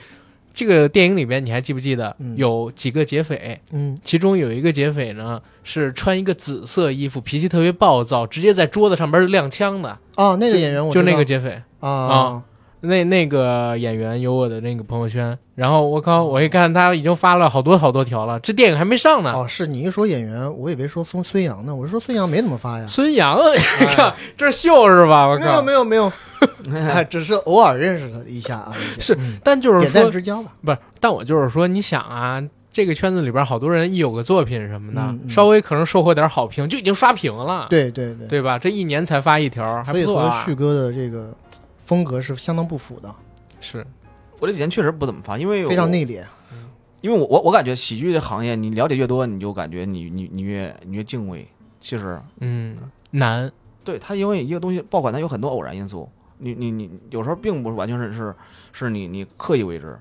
嗯，啊对对就是天时地利撞上了。对的对的。但是我感觉好像，我先不说雀刀门啊，我就说嗯赵家班，嗯赵家班真的年年有爆款。咱们现在提到乡村爱情，嗯乡村爱情可能像我们节目里边听众现在看的人不太多，嗯嗯嗯，但是《乡村爱情》每年播，你看它在这优酷上边的热度值，那热度值之高，就是年度爆款剧集才会有的热度值。但是你打开，比如说豆瓣儿什么的，也看不到有多少人点评，等等等等的，就是它实际上撬动的观众还是非常多的，平均每年最少一部这样。受欢迎的作品，然后现在《雀刀门》也是已经连着十几年了，就所以我就说这个咱们刚才讲大量的练习也得靠一定的天赋，但我我还真是觉得赵本山老师这个天赋不是靠练习能补嗯，得他上。他是个例外，他是天生的，他是啊，我觉得喜剧演员嗯他一定是靠天赋的，嗯然后编剧这块儿肯定得有天赋，还得但是练如果你缺了练习这个环节，你也写不出来。嗯，对，所以我觉得旭哥还是两个都有的。所以他这个也不太能复制，能复制的部分就是得不停的练，像刚才哥你说的角斗场一样，从屌丝男士当时那里边杀出来杀出来对杀不出来的那些那些角斗士就已经抬走了。是，然后再有一个可能就是从刚才 AD 说的这个朋友圈里边能看出的，就是，呃，旭哥本身是一个有喜感的人，对他喜欢写这种东西，而且他能写出来这种好玩的东西，嗯，对，就是哎，还确实是很难复制。那正经还有一个问题，现在《雀刀门》这个成绩也很好啊。嗯，我看第一集其实是有故事没有讲完的，而且到结尾还说之后江湖再见，是不是代表着还有第二季？第二季有没有现在启动的计划？什么时候大概能拍能上？当时故意留个扣子嘛，留嗯扣子，万一万一呢？没也想到能火。没想到能火。其实我讲真，我嗯并没想到能火。我当时预测也就六点五分。当你看到赵本山老师来到剧组来演，你就应该预测这片子会有。嗯，那你说成龙大哥演的戏，他都不能保证票房好呢？成龙完全不能保证啊是啊吧啊，现在已经废了，是，所以是当时你你并不能百分百保证 啊。你这话能可以无所谓。可以，我我们节目我在我们节目里面就是巨大的成龙黑，对就是因为我是我是成龙特别死忠的粉丝，对我们我节目都知道的。我那虽我然也是成龙大哥的粉丝，但是在我心底里，他在一七一八年之后，那就，唉，形如百年了，就是。我可啊我跟你这么说，啊你知道成龙大哥在我们节目有一小外号吗？啊就是我们节目首叫的啊，小吴京，这是夸人还是是夸人吗？就有点 带点讽刺的夸人吧讽。刺的夸人吧。 就现在大哥已经变成小狐精了，在我这那儿，大哥应该不不喜欢这个称呼。他肯定不喜欢这个称所以呼。啊大哥没来上过我们节目是作为粉丝，爱之深责之切。我讲明真，白他是知道我们俩那年在长沙看哥哥现场的舞台呢。啊，我听说成龙大哥新自传要发，当天晚上我找遍身边的朋友，搞来自传，然后要一个现场发布会的名额，我俩去了。啊，现场发布会名额，我俩本来是坐十几排还是二十排，嗯总共就三个观众提问的机会，我全程跳着最后呢举手，最后反问到了，确实是。嗯他，嗯但是就是说，我很喜欢成龙大哥，这是纯粹的爱之深责之切啊，那呃明，白算不上黑。然后咱赶紧回到正轨那，明白。 对啊。然后现在第二部到底有没有计划第二步，现在其实我也没有接到明明确的明确的通知，啊？对对，因为还得再考量考量。作为编剧，其实能决定的很少，我只是一个工作啊嗯明，白让我干活就干活，我跟装修工没有什么区别。说你来我来我家贴瓷砖我就来。但如果要做第二部的话，格局会不会更大一点？第二季的话呀，其实我还真的私下里啊，我还真的构思了一下，我觉得世界观得得得大一点，嗯因为我确实早期研究这个的时候，有点照着漫威那感觉来呢，就是嗯每个人都能单拎出来当个英雄，这里头对我对嗯记有得点夸张，江玉郎是名门之后对，也可以嗯展开。对，啊，赵德柱以前是他是个孤劫匪儿头子，还能展开。都赵能德展开柱为什么变成孤儿也得展开？赵德柱以前叫霸王龙，嗯，对张龙，这里面每个演员每个角色都是个压缩包，都能解压出一批文件来，哈哈哈。嗯嗯可以来一些倒叙、闪回什么的。我最近最近甚至有一些想法，嗯，是那第二季的时候会不会更多照顾一点南方的观众呢？南方观众第一季是是有点儿，我确实讲的有点有点过分了，有点有点， 因为是我我这儿可能得补一嘴，因为我其实在，呃这期节目之前，我去看了一下豆瓣上面的评价，现在豆瓣上面八点一嘛，嗯，基本上我看只要点评打五星、四星的，百分之八十以上全是北方的观众。但是你只要看到像是什么云南，然后广州之类的 IP，不是说所有啊，但是差评里边儿，就比如说一星、两星那种，百分之七十左右是来自，其实就是来自于笑点，他们理解不太了。所以也想说，就比如说第一季创作的时候，是当时就想往北方语境去贴，天然的可能没太考虑这个南方观众，还是说就是确实写不了南方观众的东西。然后第二季的时候会考虑这个东西吗？会有改善吗？嗯，南方观众我也了解啊，周星驰老师的东西我也我也爱看呢。嗯，其实上海的那些脱口秀、笑果文化脱口秀，我也喜欢也看喜的，欢对我也喜欢看嗯。只不过是因为这写这个的时候，我我太喜欢赵老师了，带我个人的这个夹带私货，我更像是一个粉丝给偶像的情书，确实是。啊所以里边加了好多赵老师小品的梗，还有对好多以前他作品的这种梗，甚至还有很多东北地域的梗。对，其实嘛创作者都都有这个倾向。你看，举个不恰当的例子，你看那个《漫长的季节》，那个辛爽老师，他也会在里面致敬自己喜欢的啊马德大彪帅、啊对马大帅、帅没帅哥，对，那南方也可能，哇这啥意啥梗啊？这是这老这老彪哥啥玩意儿？他可能他们也 get 不到，嗯那嗯没办法嘛。啊，其如果说假如说是有有机会的话，我我我还是会考虑的，会考虑。嗯对，嗯，把南方的东西加进来啊，加点叶叶问这样的大侠，咏春大侠，哦，其实就是南方角色，南方拳，对，哎南南方角全色来南方全的来大侠来，嗯，然后自然而然就有南自方的然视带一点角什。么对南来方的口音对啊对什么的。来个潮汕大侠嚼着槟榔的，那也不是不可能啊。嗯，让姜昆老师过来演一段人南科 方的让南人方哥口音来，嗯，啊，对吧穿一人科个塑料拖鞋啊，对，穿踏了板木屐，让他穿木屐，然后嚼槟榔到这边来，或者让伍佰老师来，这些都可以。对，那还有一个问题，其实我在看这个故事的时候，有一集有一个梗我印象很深，就是聊到逆徒这件事儿，说这个郭家派的掌门。被自己那几个徒弟坑的有多惨啊！然后怎么怎么样，这个锅此锅就是那锅吧？那那这个不都聊到逆徒了，应该是不那可个说，不可说，啊不锈钢锅吧？郭家这个梗也是你埋下的是吗？这个我可不敢呐。啊个这个你可这个不不敢是，啊，这个不是这个不对，是这个不这是现挂更的哎高嘛层对的这是这现是挂嗯 OK，嗯，因为旭哥，你之前就说你这个作品相当于是给赵老师的情书嘛，所以你应该是特别喜欢赵老师。嗯，然后我想知道你是从什么时候开始接触赵老师的这些作品的？然后你最喜欢的是哪一个？然后你对于赵老师的作品有哪些在这部作品里面做了一定的呼应和埋了梗？嗯，好，那最早接触，其实咱们是应该差不多吧，都是看看春晚，对，嗯，对，从从赵老师上春晚第一年我就开始，咱们都第一年我俩我那会儿八我几俩年我还还没上生那呢那，对可能那可能有点早了，反正就最经典那几个吧，就从那个嗯拜年呐，拜嗯年，对，牛大叔提干，牛大叔提，干，牛大叔提干好像不是春晚牛大叔提干，那就是卖车卖拐，嗯，对吧就这些，我我嗯我小时候就反复看，那会儿也也没有啥网络啥的，就看这些。第一次见他，我就跟他说：“赵老师，其实我我算您的编外弟子，我这个喜剧启蒙就是您给我开的蒙。”我都跟他说了，嗯当场告白。我当时就是当场跟赵老师告白，我嗯就说我我跟他学的，确实是跟他学的对我赵老师咋说呀？啊。 赵老师就就笑，很很很开心，开心。因为这种人很多，跟赵老师说是这，赵种老人师会习很惯了，多。习惯了，对他，习惯了。 就跟南赵老方师没人见跟你到说，周你星别乱驰说，啊，哎，那不是 没你这种那不徒是弟 啊 我跟你说，那别出去招摇撞被骗啊！被赵老师启蒙的人，我觉得全国至少得得得有五六亿，我感觉。我觉得差不多，真差不多。我也北是尤其北其方嗯实我的，也是，是啊，他我当时更狠，他一南方人说小时候靠赵本山喜剧活着，可不咋的，我们都在都学在学他呢。没有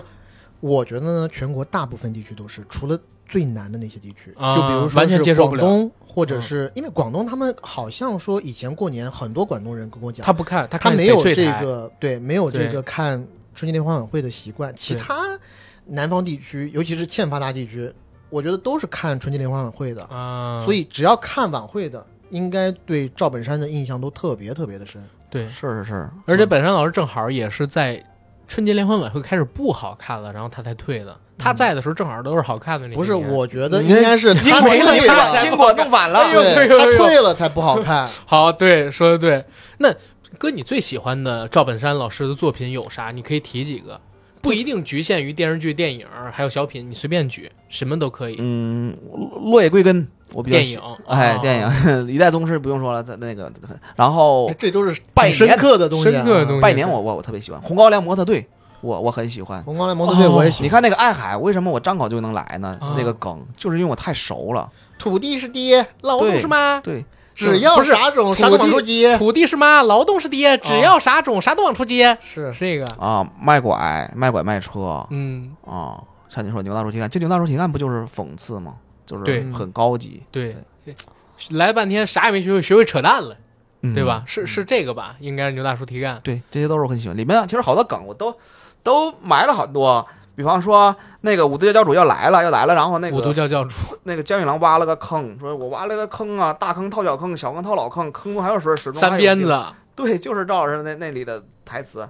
还有说他们那个挖了一个头盖骨卖了，说这玩意儿能能治那个股骨头坏死。嗯然后那个苏远峰说满大街都是腿腿好的，卖给谁去？其实就是啊，就哦卖卖拐卖拐嗯开始跟高秀敏的那个对，就是他会很巧我巧妙的嵌进来，不能生硬的那个愣愣对愣愣给 Q，出一段，那不嗯行。。这些我们在看的时候觉得是彩蛋，因为我嗯们对那些小品都这里埋了熟很。多这样的彩嗯蛋。还有什么？你再来可几以个跟我们再说，来几你个觉得自己挺啊，蛮你刚才不 说好的高高大毛吗？那不啊是高大毛？是高大毛，那也是一个。对对对。再说一个，再再说说一，个，那个那个丽蓉给了他一个鹦鹉，嗯，鹦鹉后来他他用他那个飞走了之后，他用一个鸡染成色儿了冒充鹦嗯嗯鹉，然后最那后鸡是鹰啊，呃那个是撞上了吗？哦，没，呃是是撞上什么了？我都不知道啊。啊，你看撞 上那个跟嗨那歌词儿撞上了啊，嘛嗨。嗯这个其实就是后来嘛，让叶四娘给他炖小鸡儿，嗯然后最后把那鹦鹉给炖错了，嗯，大概是这么一个。啊，这致敬的赵老师那个跟牛群老师演的那个，那那个哦，哎那那那个就把那是鸡给策划炖了，把那策划把那下蛋公鸡下给蛋炖攻击了，攻击中的战斗机把那给炖个了，，其实致对敬那个。啊，哦，哦这个有点深，这个哎来的有点深，我对没有把这个弯儿拐过但来。但但再看一遍，你会能看到里面的对痕迹。我买了很多，他但是很多没没有完全拍进去，啊，没有完全拍进嗯因为去。可能当时啊，导演说你这有点太多了，嗯，你买的有点太多了，你这这私货也太多了，你你不能全是这个。对明，白？哎，你最喜欢赵老师是啥呀？哪个作品？我吗？嗯，我应该就是卖车卖拐那那一系列那。一系列，然后嗯再加上确实红红高粱摩托队我也喜欢，然后还有一个是那个，我不知道那个是不是牛大叔提干，应该不是，是他和拜年范伟去，就是范伟是他老同学，哦，然我后知道范伟跟他说同学会，同对学同会学同学会对，范伟跟他说背带裤是怎么事儿，你知道吗？对，然后结尾老赵特有钱，对，是老当地张知的道那个富豪，还娶嗯了那个小学同学对挺有对意其思实啊他那一系列我都对非常喜欢，包括啊心病啊什 么，新庙。我的心啊， 我也这哇凉哇哇凉凉的，对，对这个都特别喜欢。我自己最喜欢的是那个赵老师，昨天、今天、明天啊，啊，那个系列就是他和崔永元那两部，崔永元、宋丹丹那几个。对、嗯其实后边的策划也能算到那里边去，是嗯还有火炬手也，但我就没把那算里边去了。就是小崔说事儿跟那小个崔啊，，几年没见，听说抑郁啦，对呀、嗯听说你抑郁了，从那时候就抑郁到现在都没好呢。嗯想过去思今朝，我此起彼伏，于是乎我有了个大胆的想法，我想写本书。哎呀，这童年多美好的回忆我啊其！实咋的？跟到赵本山老师挂钩的很多作品都是我们的童年回忆了，真的，真的，包括在看这部剧的时候，很多人弹幕里面就刷嘛啊嗯，赵本山老师出来了，然后呃，因为这部剧在腾讯视频上看，有一些人如果提前看结局的话，是不是要给个十八块钱来着？是是，然后因为我是最超近前点播那会儿，补的很多集嘛，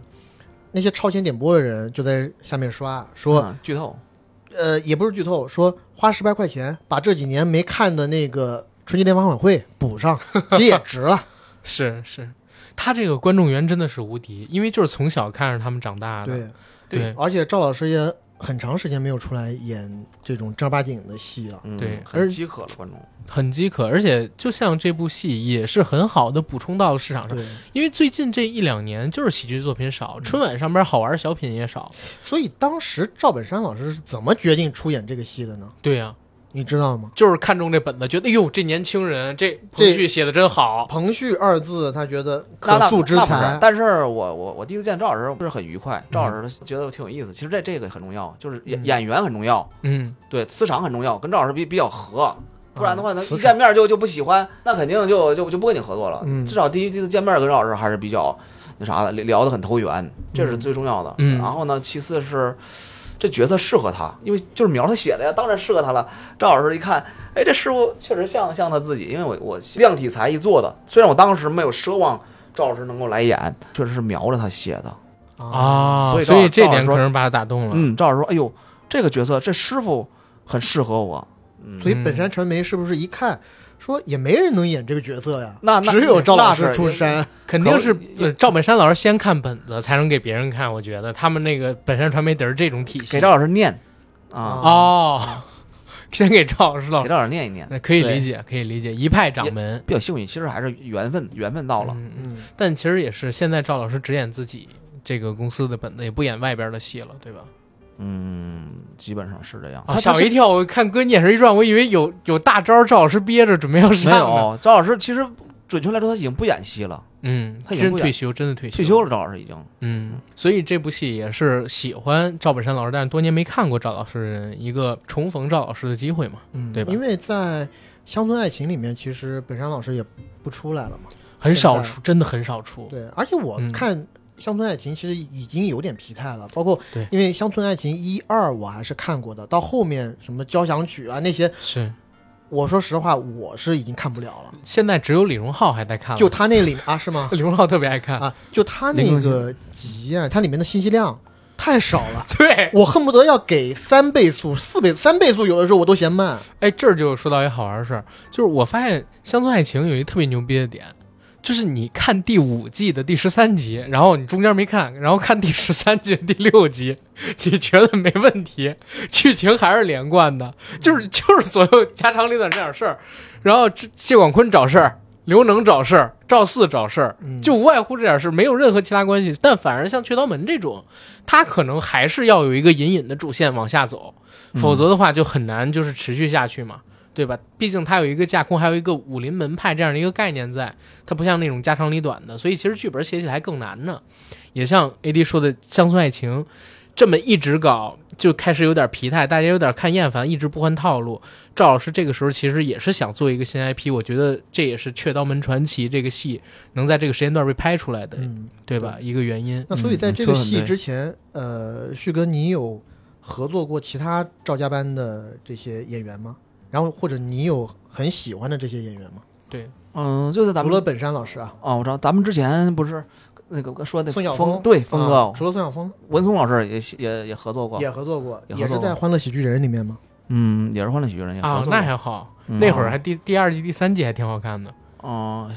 小宝老师之前也也也也合作过，在《屌丝也男合士作》过《屌丝男士》小宝老师不演过吗？啊。哦哦，对对对，有那么一两集。嗯那个时候，孙小宝老师是刚凭借《相亲》火。嗯嗯嗯嗯，对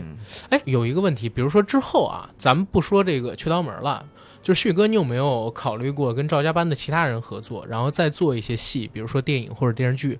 可以。我这次啊，通过这个戏，我就发现，就是好多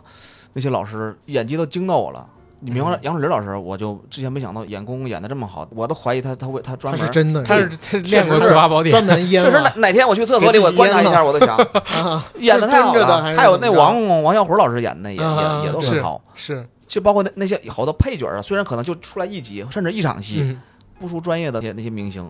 我觉得非常愿意跟这些老师合作啊，嗯，就看是他们的需求。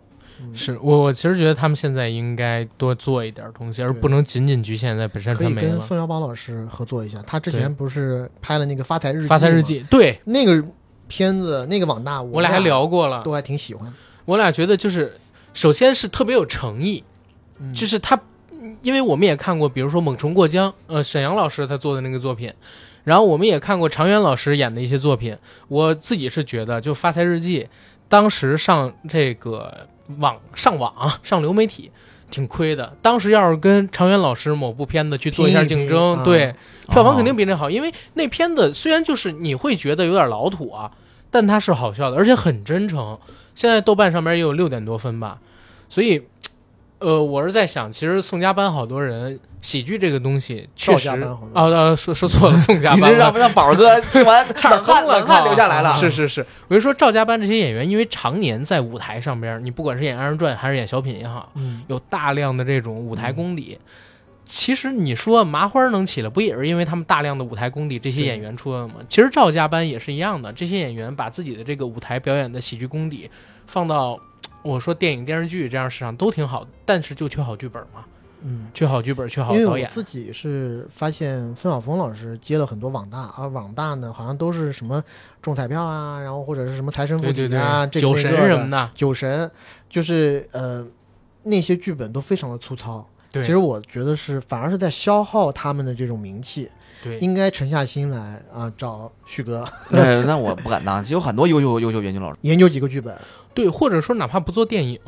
做一点小成本的短的剧集，我觉得都挺好。就像《雀刀门》这样，或者比《嗯对雀刀门》更短的，对吧？对《雀刀门》你要按正常的，就是我们长期印象当中四十多分钟时长也才二十集嘛，嗯，对不对？行，我们节目录到这儿呢，差不多也快结束了。但是有一个我跟 AD 之前商量好的环 节，啊在这儿呢，想让旭哥，呃，你挑战一下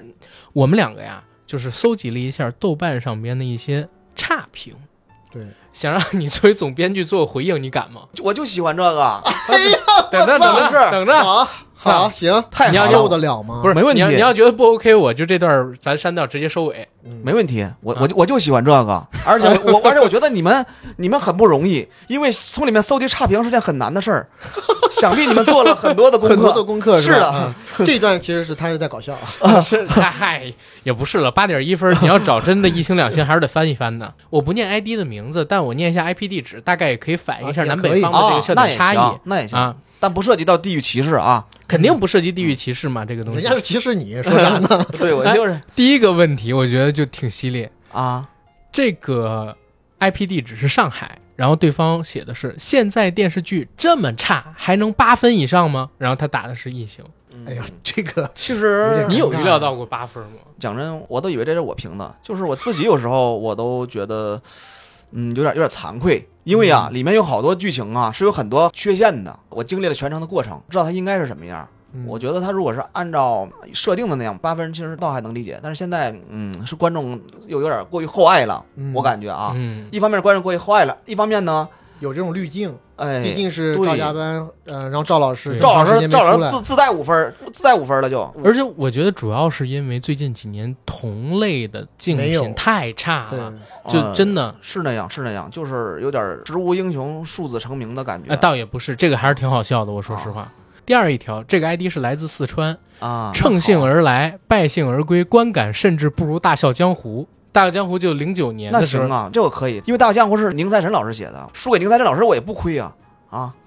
是不是？啊，真的吗？我自己觉得比《大笑江湖》要好看。再一个，山东 IP，电子榨菜下饭剧，每天吃午饭时看一集，嚼起来是鸡肋味儿的。说好笑吧，没那么好笑；说不好笑吧，还有那么一点好笑啊。这个人评的是两星，但是他比较长，我就念了。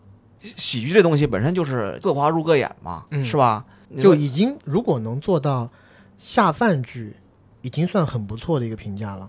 你下饭的时候，你总得看一些心情愉悦的东西才可以吧？电子榨菜，我觉得其实算一个也算褒奖了，嗯不算不算不算差评。我觉得电子榨菜不是差评，因为我评价康熙就是我电影榨菜，对，你要说对吧电子榨菜不算不算差评，你要说不是《武林外传》也是我电子榨菜，是影视影视泔水，这叫差 评。是 是是，影好影视折罗对，这啊，这个就比较差评了。 好，OK，再下一个，这是一个辽宁 IP，烂梗和无厘头合集，剧情就很差，而且逻辑性基本没有，就是老赵带几个徒弟攒个局赚点钱花花。看了八集，发现原来马大帅真的是靠范德彪成，那真不是，我都我都想说不是，我自己那么喜欢马大帅，我靠，马大帅里边绝对是两个人，还有这个剧本撑起来的。然后哥，你回应一下呗。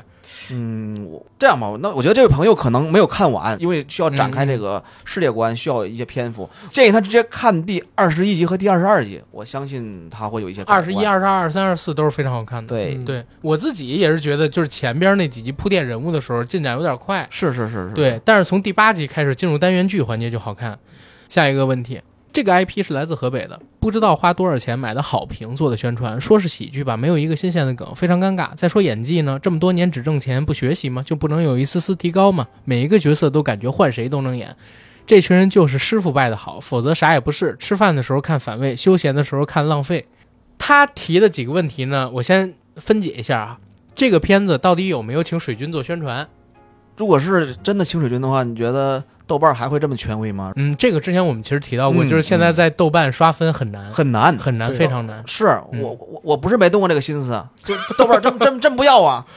真不要红包啊！是，而且现在算法改了，就是你请外围的那个水军过去，进入他们算法的可能性也很低。 是是是，很难的。对，第二一个就是说演员的演技不行，每一个角色感觉换谁都能演，这个怎么评？那这个我不认同的，因为这些角色写的时候就瞄着这些演员写的，量体裁衣，嗯，换别人你换感觉是演不了，换别人演不了，就得是他们。嗯，回头啊，这位老师，这位网友朋友，我可以给我邮箱，我把那个剧本啊， 就可以发到他邮箱里，他看他一看就知道这个剧本只有他们能演。 OK，然后再有一个你。你你想听这种人身攻击的吗？ 人身攻击的，那那那别骂别骂街就行，别骂家家人就行。有一个一星的，来自山东的一个女生说，都好丑男演员，然后打了一星。 这我我嗯，这个我不同意啊，因为我说了文松还挺帅的，是， 对，其实有有这个各花入各眼，我觉得如果评价的话，演员长相不应该成为给这个剧打一星的点吧？对，喜剧电影很多国内外的这种有名的喜剧演员，其实长得都不算特别好看。对呀、如果大家都按这么评价，这不就毁了我进演艺圈的路吗？是的，因为喜剧这东西不能以 颜人家已值经。早就毒死了你想好好莱坞的怪物史莱克，男男主女主都都很丑，啊，但对，但不影响它是经典啊嗯。不影响它是经典。对的，是是，行，这几条我们所谓的差评啊也给念完了，然后旭哥呢也都给了回应，我觉得也还好，就是放低心态。 还好。对，包括就是观众，我觉得也应该要放松一点儿。其实说实话，我在看《雀刀门》这个戏最开始的时候，我我当时没有预期啊，就是它能有多好。但我真的就是想着，最近这段时间挺累的，然后我想找一个，呃，自己下饭的，无聊的时候放在旁边当背景音的。我我其实我在豆瓣上面就有人听到了，说《雀刀门》最近会在晚上自己闭上眼的时候当背景音催自己入睡。我觉得这样的剧其实挺难达到的，情节没有那么的冲突，然后同时呢，它有一种非常好的陪伴感。我愿意把它评价为轻喜剧，它不是那种就是像《蠢蛋搞怪秀啊》那种完全隔着你的，但看起来很舒服。然后打一星确实是有点过，我自己觉得嗯嗯我觉得还是有他自己的可取之处的吧。是神捧没有必要，嗯尤其是我最近在看最近几集的时候，我觉得那些观众啊，有点有一些观众，少数部分有点魔怔了。他就说啊，哇，这个剧是神剧，它从去年开始制作的嘛，嗯但是可以预测今年发生的很多事，包括我之前就讲的抗倭，说是最近在对应那个呃水，日本到核污水嗯，很多事情嘛，包括像最近这个好声音出对对出对事儿，对，然后马北呀、这些事都说对哇，赵老师有如神助，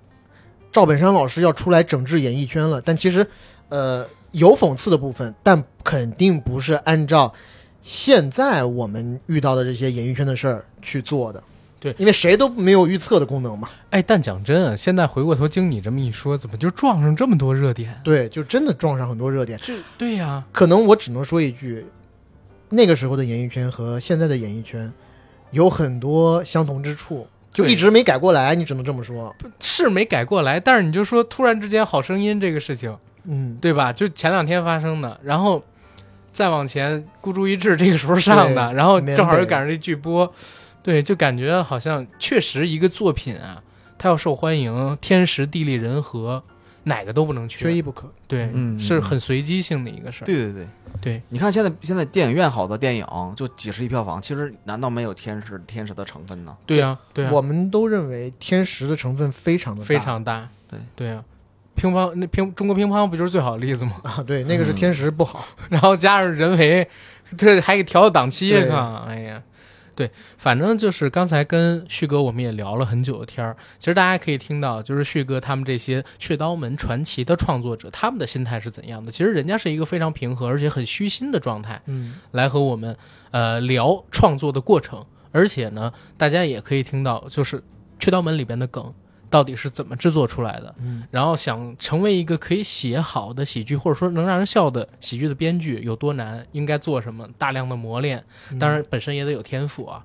所以我觉得这期节目其实蛮有意思，给大家解了很多的惑，也帮我们俩解了一些惑吧。行，然后看旭哥还有没有什么要说的跟补充的，没有的话我就收个尾，咱节目就可以结束了。嗯，没没没有补充的，唯一补充的就是这里面的好多讽刺啊，还是并不针对任何具体的 人啊和和是和组织平台嗯嗯，啊，嗯，对与我毕竟无关旭。哥还要混饭吃， 我还对我还还上有老下有小哦，好，OK，行，那今天跟旭哥聊天，我们聊到这儿就结束了。最后的结尾做个广告，我们的节目《硬核说》已经在全网各大播客平台同步播出，欢迎各位收听、订阅、点赞、打赏、转发。我们想加群的加 J A C K I E L Y G T，让我们的管理员拉您进群，和我们一起聊天打屁。